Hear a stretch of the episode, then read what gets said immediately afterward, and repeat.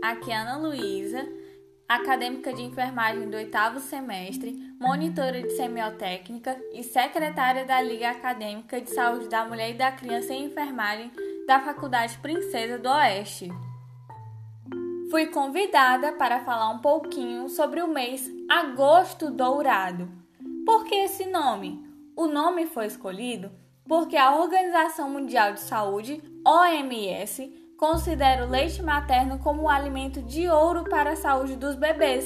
São dias de intensas atividades que buscam promover o aleitamento materno exclusivo até os seis meses de vida, podendo se estender até os dois anos de idade ou mais.